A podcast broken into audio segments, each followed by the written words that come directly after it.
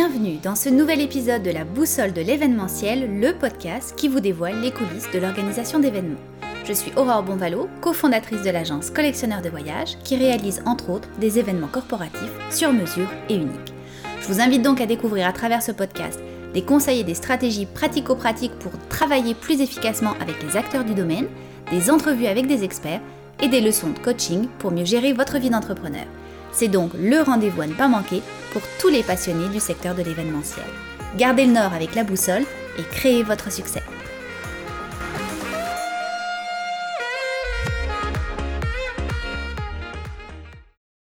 Dans cet épisode, je voulais faire un retour sur la série de conférences InfoPresse qui a donc eu lieu il y a quelques jours. Le thème générique était l'événementiel, s'adapter au présent et préparer l'avenir. Alors je vais vous parler des deux conférences qui m'ont le plus marqué, mais surtout de ce qu'on peut retenir pour notre secteur de l'événementiel. On parlera des 10 constats à faire pour pouvoir s'adapter au monde virtuel, mais tout de suite on va regarder la manière dont on peut faire rayonner la scène culturelle autrement. Alors, regardons tout d'abord la conférence de Laurent Saulnier, qui est donc vice-président à la programmation de l'équipe Spectra. Il nous racontait que quand le Covid est arrivé, la première barrière psychologique qu'ils ont eue était de se dire, OK, il n'y aura pas d'événement cet été.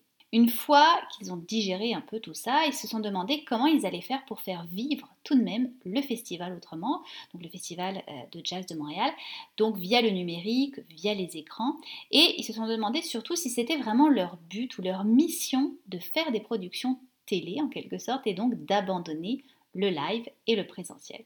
Et ça, j'ai trouvé que c'était vraiment une leçon intéressante parce qu'on a souvent dit pendant la crise de la Covid-19 qu'il fallait s'adapter, qu'il fallait se réinventer. Oui, c'est important, mais c'est toujours de se demander si on le fait de façon intelligente, de façon pertinente. Est-ce que ça correspond vraiment à la mission de notre entreprise, à son essence même?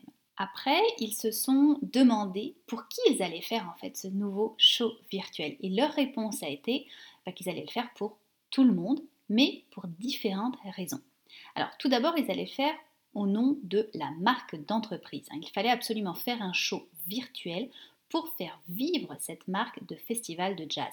La marque, selon eux, ne pouvait pas être absente durant tout un été. Et c'est un petit peu ce qu'on a vu, euh, par exemple au niveau des médias sociaux. Hein. On nous a dit, les experts des médias sociaux nous ont dit, il faut absolument continuer à être présent dans la tête des consommateurs, dans la tête de vos clients, de vos prospects, et ne pas disparaître complètement du monde euh, des médias sociaux. Bah, c'est un petit peu ce que s'est dit également le festival de jazz. Il fallait que le festival de jazz ait lieu, coûte que coûte, en manière virtuelle. Deuxièmement, il fallait redonner, selon eux, de l'argent aux musiciens. Ils ont été pendant des mois et des mois sans revenus. Les studios ont pratiquement tous été fermés. La communauté, donc des musiciens de Montréal, mais aussi en fait de toutes les villes hein, du Québec et même du monde, ne recevait absolument aucun revenu. Donc c'était important pour le festival de jazz de redonner de l'argent musiciens et de le faire donc de façon virtuelle, de faire le festival de manière virtuelle, ça permettait d'aller chercher des revenus et donc de rétribuer les musiciens. La troisième euh, raison pour laquelle ils voulaient absolument faire ce festival en mode virtuel, c'était pour les commanditaires. Et ça, c'est vraiment une autre problématique. C'est effectivement très difficile d'évaluer l'importance d'un festivalier numérique versus un festivalier dans le réel. Est-ce que les commandites avaient la même valeur. Et ça aussi, c'est une deuxième leçon que j'ai trouvée intéressante parce que quand on regarde quelques études qui sont sorties, on peut penser que la valeur de la commandite n'est pas moindre dans un format virtuel que dans un format réel, puisque la visibilité en fait qu'on va donner aux commanditaires est ou peut être tout aussi importante en utilisant des techniques évidemment adaptées au monde du virtuel. Mais on se rend compte qu'on n'a pas encore assez de données ou assez de recul pour vraiment bien comprendre et surtout faire comprendre aux commanditaires les valeurs qu'on peut associer à nos commandites. Et la quatrième raison pour laquelle ils préféraient faire un événement virtuel, c'était pour dégager la responsabilité de l'organisateur si jamais une éclosion venait à arriver. Effectivement, un organisateur ne veut surtout pas être responsable d'une éclosion, mais les artistes non plus. Hein, on pense souvent à l'organisateur uniquement, mais les parties prenantes d'un événement ont ce même état d'esprit et cette même préoccupation vis à -vis de la protection des participants. Nous, on l'a d'ailleurs vécu avec notre agence. Tous les clients m'ont dit qu'ils auraient aimé faire des événements à l'automne ou pour le temps des fêtes, mais en fait qu'ils avaient peur pour leur image, si jamais une éclosion surgissait, et que même leurs employés étaient aussi préoccupés pour les mêmes raisons.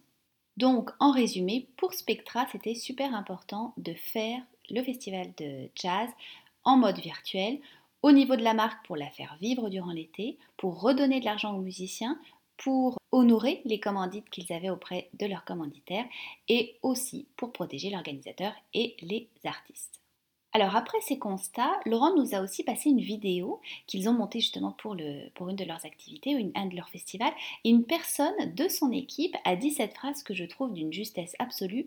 On n'était plus expert de rien, il fallait devenir expert de l'adaptation. Et je trouve ça vraiment euh, très véridique.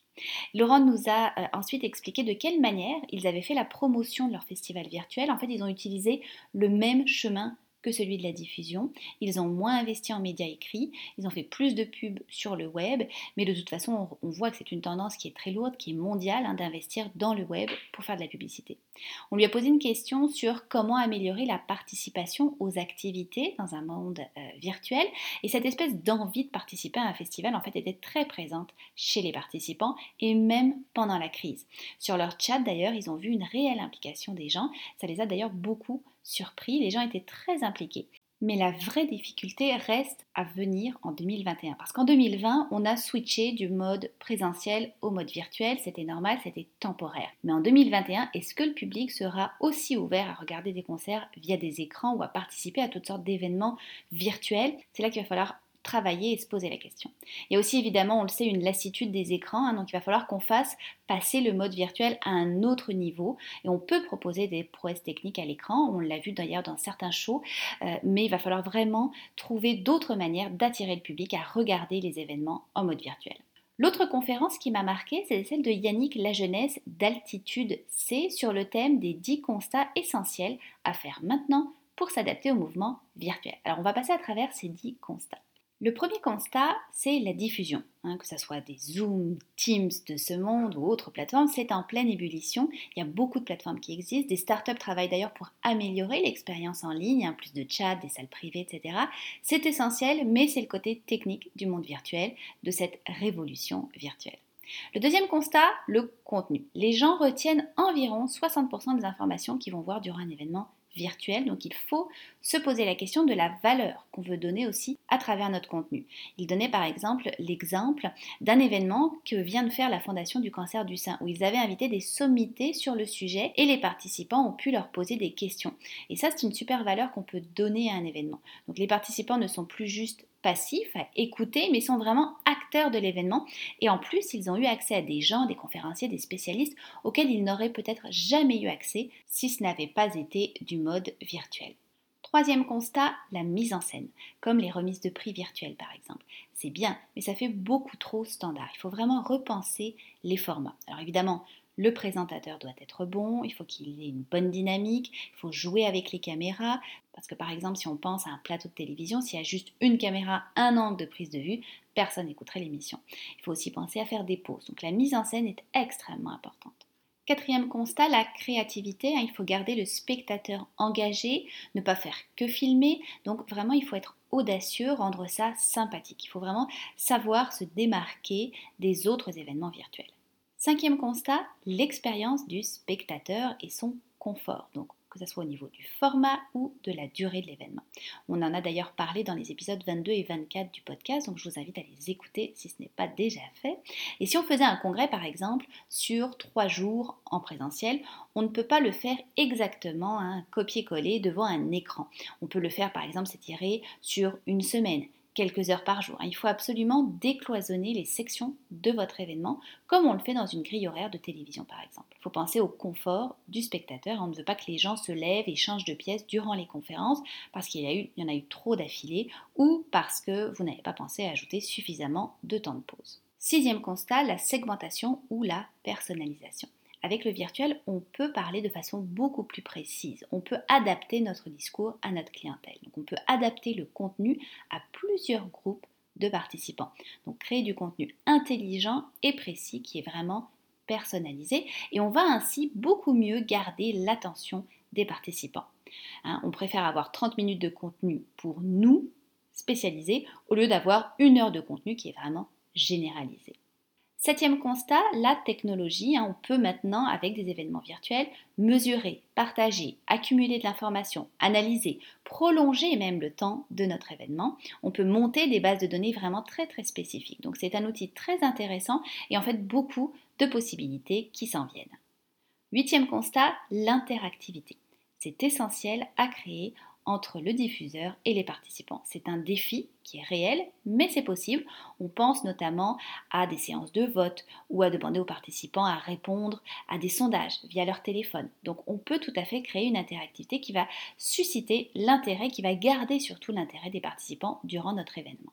L'avant-dernier constat, la gamification ou la gamification en français, c'est l'aspect ludique, le jeu, la manière de créer un bon moment pour intégrer du contenu et le faire vivre.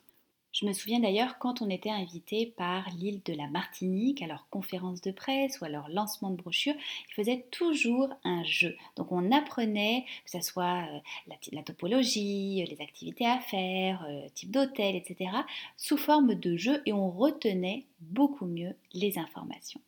Les gens vont effectivement beaucoup plus retenir le contenu que vous allez leur donner s'ils l'apprennent en jouant. Donc transformer le contenu par exemple en chasse au trésor ou permettez aux participants d'accumuler des points quand ils écoutent des formations, puis à la fin euh, ils peuvent gagner un cadeau. Ça devrait même être à la base de la création de contenu. C'est un petit peu comme avec un enfant.